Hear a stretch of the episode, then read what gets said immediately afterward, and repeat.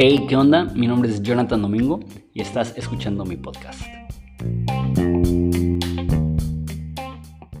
Hey, ¿qué onda? Bienvenidos a la tercera clase de teología básica. Seguimos hablando de la Biblia y hoy vamos a hablar acerca del canon de la escritura, así se llama.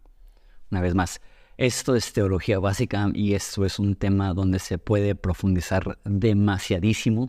Entonces, lo que voy a decir va a ser extremadamente básico y un tanto, no sé si superficial es la palabra correcta, pero esa es una muy breve introducción a un tema que se podría abarcar de una forma muchísimo más extensa.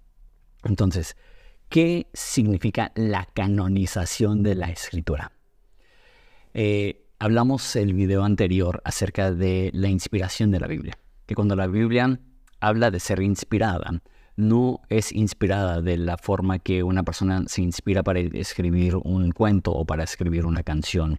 No es una fuerza eh, que no tiene persona, como el amor inspirando algo, sino es una persona, es Dios mismo inspirando a los profetas de Dios para transmitir el mensaje de Dios de una forma fidedigna, para que nosotros al leer la Biblia podamos realmente tener la confianza que estamos leyendo la palabra de Dios. Ahora, eh, ¿cómo sabemos qué libros pertenecen a la Biblia y qué no? Eh, a eso se refiere cuando hablamos del canon. Canon eh, viene de, creo, el, latín, pero canon significa eh, una regla. Entonces, eh, el canon es el filtro por el cual atravesaron los libros de la Biblia para que pudiera llegar a haber un consenso dentro de la iglesia primitiva de determinar o de descubrir, es lo que utilizan más comúnmente, descubrir qué libros realmente pertenecen al Nuevo Testamento y al Antiguo Testamento. Entonces, se tiene que separar un poco este, la idea del Antiguo Testamento y el Nuevo Testamento. ¿Por qué? Porque el trabajo de determinar los libros del Antiguo Testamento realmente lo hizo la comunidad hebrea, judía. Eh, eso no, no lo hizo la iglesia. La iglesia reconoce lo que la comunidad hebrea ha reconocido y los libros que existen hoy en día que son 39 en nuestro libro y 22 en la Biblia hebrea, son exactamente los mismos libros. En la Biblia hebrea hay menos libros porque ellos juntan todos los profetas menores en un libro y ellos juntan Ruth con, con, eh, con jueces. Entonces ahí se, se reduce la cantidad de libros que ellos tienen. Pero las escrituras hebreas contienen exactamente los mismos libros que la Biblia eh, cristiana, el Antiguo Testamento cristiano. Y el Nuevo Testamento eh, hay 26 libros, no, hay 27 libros, perdón, dentro del de, canon del Nuevo Testamento. Y había varios libros que eran considerados por algunos como escritura y por algunos como no escritura. Y dentro de los libros que llegaron a ser considerados parte del Nuevo Testamento, también hubo, hubo varios que eh, estaban inciertos si iban a entrar o no. Entonces, ¿cómo se dio eso? Antes que nada, quiero decir esto. Y una vez más, esto no es académico, esto es más teológico y, una convicción que tenemos los cristianos. ¿Por qué hay 66 libros de la Biblia? Porque Dios inspiró 66 libros de la Biblia. ¿Por qué no hay más libros? Porque Dios no inspiró más libros. ¿Por qué no hay menos libros? Porque todos los libros que Dios inspiró para que fueran la Biblia existen con nosotros hasta el día de hoy. Eso es poner la confianza en, Dios. Y sí, la iglesia descubrió cuáles eran los libros, mas no decidió a través de un voto, hey, ¿quién vota por esto? Sino que, Dios lo hizo. Y una vez más, sé que eso no es científico o académico, pero eh, e, es algo que yo me estoy dispuesto a, a tener como una convicción. ¿Por qué hay 16 libros, perdón, 66 libros en la Biblia? Porque hay 66 libros que Dios inspiró. Este, ¿Y cómo sabemos que son inspirados? Eso es el proceso de canonización, el, proceso de determinación, de descubrimiento para poder saber eh, si realmente son legítimos. Ahora, una vez más, eh, la, la comunidad hebrea se dedicó a hacer esto para el Antiguo Testamento y la iglesia primitiva se dedicó a hacer esto para el Nuevo Testamento. Entonces, los dos eh, tienen el mismo filtro. Son cinco cosas. La primera es, fue escrito por un profeta este, y en el Nuevo Testamento se utilizó un apóstol o alguien directamente ligado a un apóstol. Entonces, tiene que ser profético. Entonces, en el Antiguo Testamento, algo como los libros de Moisés es, muy fácil esa parte porque pues, así es el Señor. Sin embargo, este, hay otros libros que eh, no es tan claro. Por ejemplo, dentro de determinar si Esther era un libro que se debería de considerar parte del Antiguo Testamento, decían, pues no sabemos quién es el autor. Y algo curioso es que el libro de Ser ni siquiera menciona a Dios. Es simplemente un recuento de uno de los momentos más peligrosos en la historia de los hebreos y la historia detrás de algo que se llama la fiesta de Purim, que es una, una festividad judía y los orígenes se relatan en el libro de Esther. Entonces, no todos los libros sabemos quién los escribió. Eh, hice un video hace poco acerca de quién escribió Hebreos. No sabemos quién es Hebreos. Entonces, de estos cinco puntos, no todos tienen los cinco, pero aquellos que no tienen uno dependen más de que tengan el otro. Entonces, número uno, fue escrito por un profeta de Dios. Número dos, fue confirmado por los hechos de Dios. En otras palabras, eh, históricamente vemos que hay personas que son eh, respaldados por su vida. Entonces, si hay escritos de personas que no eran vistos como profetas, que no eran vistos como, como por ejemplo, alguien como Jeremías, que el consenso completamente a su alrededor es que eh, era un profeta. Por ejemplo, los libros de los macabeos. En ningún momento la cultura hebrea consideró a los macabeos como, este, como profetas. Entonces ven sus escritos como eh, relatos históricos importantes, más no como escritura. Entonces, eh, por ejemplo, eh, Pablo no solamente era un apóstol, sino que era un apóstol confirmado por milagros y, por, o sea, él, lo escribe, él, en Corintios dice que yo no vine solamente con poder de palabras, sino con poder del Espíritu y milagros. Entonces, los autores no solamente son profetas o apóstoles, sino que tienen que ser confirmados eh, como profetas y apóstoles por las personas que les rodeaban. Este, entonces, los milagros son confirmación de la palabra de Dios. Jesús, apóstoles, Pablo, en el Antiguo Testamento, esos milagros eran una confirmación de una naturaleza sobrenatural operando dentro de el que estaba eh, eventualmente escribiendo esos libros. Entonces, número uno, fue escrito por un profeta. Número dos, fue confirmado por hechos divinos, por milagros. Número tres, cuenta la verdad acerca de Dios. Ese es quizá el filtro más evidente. Por ejemplo, eh, el libro de Enoch, y no me quiero meter demasiado en detalles, pero eh, el, libro de Enoch, a mi parecer, es un libro muy especial.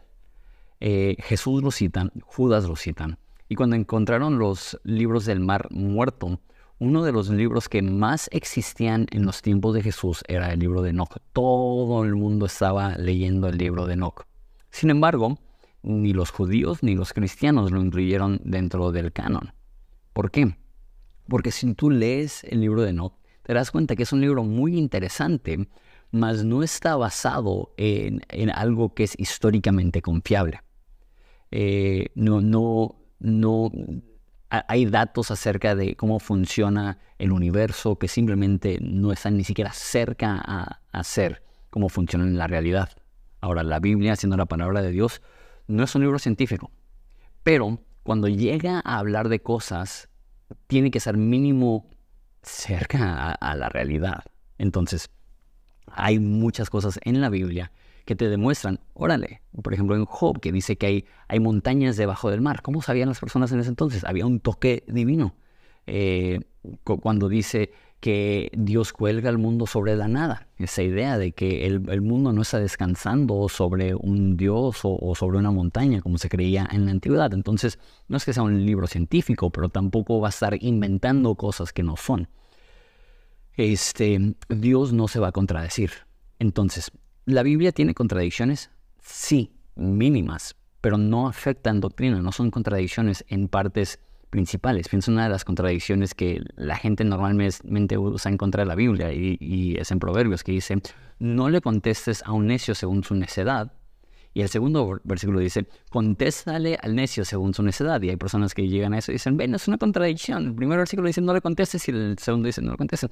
En la forma que yo lo veo es, ok, entonces quizá en diferentes contextos debes de contestar a un necio y en algunos contextos no debes de contestar a un necio. También hay hay errores mínimos. eso lo mencioné en un video también de la comunidad de Patreon, que eh, en los libros de los reyes dice que un rey empezó su reinado a los 22 años y en el libro de crónicas dice que empezó a los 62 años. Los dos no pueden ser correctos, entonces, ¿qué significa? Quizá error de traducción, pero son errores mínimos que, que realmente no afectan el contexto. Pero a mi parecer, uno de los argumentos más poderosos para la inspiración de la Biblia es que estamos hablando de 66 libros por 40 autores diferentes en tres idiomas, en tres continentes, a lo largo de 1500 años. Y muchos de ellos estaban escribiendo al mismo tiempo sin estar conscientes el uno del otro. Y la Biblia no contiene contradicciones grandes. Eso es algo extraordinario. Entonces, en escritos antiguos, eso es algo que estaban buscando. Ok, hay, hay algo que es evidentemente falso, entonces no puede ser la palabra de Dios. Este, entonces, igual el, libro de Enoch es un buen ejemplo de eso. Eh, también hay muchos libros en la antigüedad que tienen profecías que, que, no se cumplieron, entonces eso también los descartaron. Y, por ejemplo, cuando Pablo hablaba, los bereos se aseguraban de lo que decía Pablo, que estuviera de acuerdo con lo que decía el resto de la Biblia. Ahora, algunas personas eh, dudaron de Santiago por esto, porque Santiago dice, Abraham fue justificado por obras. Y Pablo dice, Abraham no fue justificado por obras. Entonces, ahí parece una contradicción, pero si ves los contextos en los cuales se dicen, eh, Santiago meramente está diciendo que si Abraham no hubiera tenido obras acompañando su fe, no hubiera sido salvo. Y lo que está diciendo eh, Pablo es que las obras no tienen la capacidad de salvarte. Entonces, si solamente tomas esa frase sin su contexto, parece ser una contradicción. Y como digo, muchas personas dudaron de la, de la inspiración de Santiago porque veían esa aparente eh, contradicción, pero tuvieron la, habilidad de determinar que no, no, es una contradicción. Ok. Eh, entonces, uno, fue escrito por un profeta. Dos, fue confirmado por milagros. Tres, contiene la verdad de Dios. Cuatro, tiene el poder de Dios. Eso es algo que, que es subjetivo. Sin embargo, eh, cuando tienes suficientes personas leyendo un texto, y eso es algo que únicamente los cristianos vamos a entender, algo tiene la Biblia, que la Biblia dice acerca de las escrituras, que son vivas y eficaces y más cortantes de cualquier espada de dos filos y penetran hasta lo más profundo de nosotros y disciernen cuáles son las intenciones y las motivaciones de nuestro corazón. ¿Qué significa eso? La Biblia no es como ningún otro libro. Cuando leemos la Biblia, estamos leyendo un libro que está vivo, que no solamente nosotros leemos el libro, sino que ese libro, palabra de Dios, nos lee a nosotros y es una espada que remueve el pecado, es una espada que penetra a lo más profundo y discierne entre nosotros nuestras motivaciones. Este, tiene que haber un consenso dentro del pueblo de Dios. Esto es inexplicablemente poderoso. Y una vez más, habían algunos libros que cuestionaban porque no tenían ese mismo auge que, otros. Eh, Eclesiastés y Cantar de Cantares, hubo cierto debate si incluirlos o no, porque parecen ser libros muchísimo más seculares. Uno, una canción de amor entre, entre un rey y, su, mujer, y la otra es, es una carta un poco depresiva acerca de lo oscuro que es la vida debajo del sol. Sin embargo, sí hay un consenso de que esas cartas también nos inspiran y, muchas personas han visto el cantar de cantares como esa analogía entre Jesús y la iglesia o entre Dios y el pueblo de Israel. Y Eclesiastes, si lo consideras detenidamente, te das cuenta que es deprimente cuando considera únicamente la vida debajo del sol, pero cuando incluye a Dios en la ecuación, le da muchísimo sentido a nuestra vida. Eso es algo que los autores también del Nuevo Testamento reconocían del Antiguo Testamento. Este, que cuando Pablo hablaba de, las escrituras, decía sagradas escrituras. ¿Qué significa eso? Que tienen un elemento divino que no es meramente un texto antiguo, son las palabras de Dios. Y el Antiguo Testamento también dice lo mismo. El que la Biblia no regresa vacía, que siempre cumple lo que quiere. Como la Biblia, un texto puede querer algo a menos de que ese texto esté vivo y pueda dirigirse dentro de nuestras vidas para ver un cambio. Y por último, si fue aceptado por el pueblo de Dios. Entonces, las repito por última vez. Uno, fue escrito por un profeta. Dos, fue confirmado por hechos milagrosos. Tres, contienen la verdad de Dios. Cuatro, eh, tienen el poder de Dios. Y cinco, fue aceptado por el pueblo de Dios. Entonces, este, eso es algo importante, que no, es un, no estamos buscando libros secretos. las, muchas de las primeras herejías es que estaban buscando libros secretos. No, Dios se ha propuesto revelarse plenamente a nosotros para que le podamos ver. Entonces, las personas que recibían estos libros desde el principio lo reconocían este, como algo divino. Los escritos de Moisés desde el principio eran vistos como divinos. Los escritos de Pablo, aún durante su vida, dice Pedro, que los escritos de Pablo son malinterpretadas como las demás escrituras. ¿Qué significa eso? Que Pedro, aún en vida, reconocía que los escritos de Pablo eran divinos, eran la palabra de Dios, no todos los que, los que eran aceptados de esa forma. Este, la, los eh, primeros cristianos, esto es algo que he hecho mucho en este canal, es hablar de los padres apostólicos, son los, los, los cristianos escribieron después de que se acabó la Biblia, hablan de la Biblia y de hecho lo que leí no, no lo tengo aquí escrito, pero este, si solamente tomas los escritos de los primeros 100 años de los historiadores de la iglesia, prácticamente puedes recrear el Antiguo perdón, el Nuevo Testamento de lo mucho que lo citaban, que lo explicaban. Este, entonces, eh, ellos también lo veían como palabra de Dios desde el principio. En el Código de Da Vinci eh, es algo estudiando ese tema que, ha sido muy recurrente porque es un tema de, interés actual, dice que no fue hasta Constantino que había una Biblia. Eso no es cierto. Desde finales del primer siglo ya había un consenso. Estos libros son divinos. Ahora, había unos cuantos que, no había un, acuerdo común entre todas las personas. Este, eso también lo mencioné en otro video. Este, segunda de Pedro, Santiago, ya lo mencioné en este, Judas, por citar varias veces el, libro de Enoch, eh, Apocalipsis, por su contenido tan, tan diferente al resto del Nuevo Testamento, eh, Hebreos, por no saber quién lo escribió, son libros que tardaron años en llegar a un, a un acuerdo. Entonces, este, los primeros lectores tenían un entendimiento y después globalmente llegó a haber este entendimiento y tardó este, había alguien que se llamaba Marción, que él intentó hacer el primer canon, que Marción era un hereje, que creía que el Dios del Antiguo Testamento era malo y, el Dios del Nuevo Testamento era bueno, y que Jesús vino a destruir las obras del Dios malévolo del Antiguo Testamento. Entonces él creía que cualquier cosa que fuera judía era mala. Entonces su Biblia consistía únicamente en, en el Evangelio de Lucas, muy editado, y los escritos de Pablo. Cuando hace eso, la gente se da cuenta, ok, las únicas personas que están haciendo listas oficiales de los libros son falsos maestros. Entonces la, iglesia empezó a hacer diferentes listas y una vez más, había libros que eran recibidos por todos y había cierto debate. Y sí fue tarde, fue hasta mediados del siglo IV que Atanasio escribió una carta pública diciendo estos son los 27 libros de la Biblia eh, dándole un fin a la controversia. Y como 20 años después, en un concilio donde estaban todos los cristianos, le dieron razón a lo que Atanasio había dicho.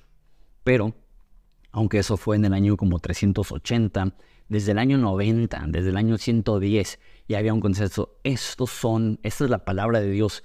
Estos libros, quizá, quizá no. Habían muchos libros que no entraron. Por ejemplo, Pastor de Hermas eh, era un, libro de principios del segundo siglo que era muy, muy, muy amado y sabían que no había sido un, apóstol que lo había escrito, pero era tan popular y tan eh, altamente distribuido en, el Imperio Romano que, lo consideraban, primera Clemente a los Corintios, también lo consideraban algunos como, como parte de la Biblia. Hay un libro que se llama Apocalipsis de Pedro, que fue visto como, como eh, algo que se llama pseudopígrafo, que no fue Pedro quien lo escribió, entonces lo descartaban.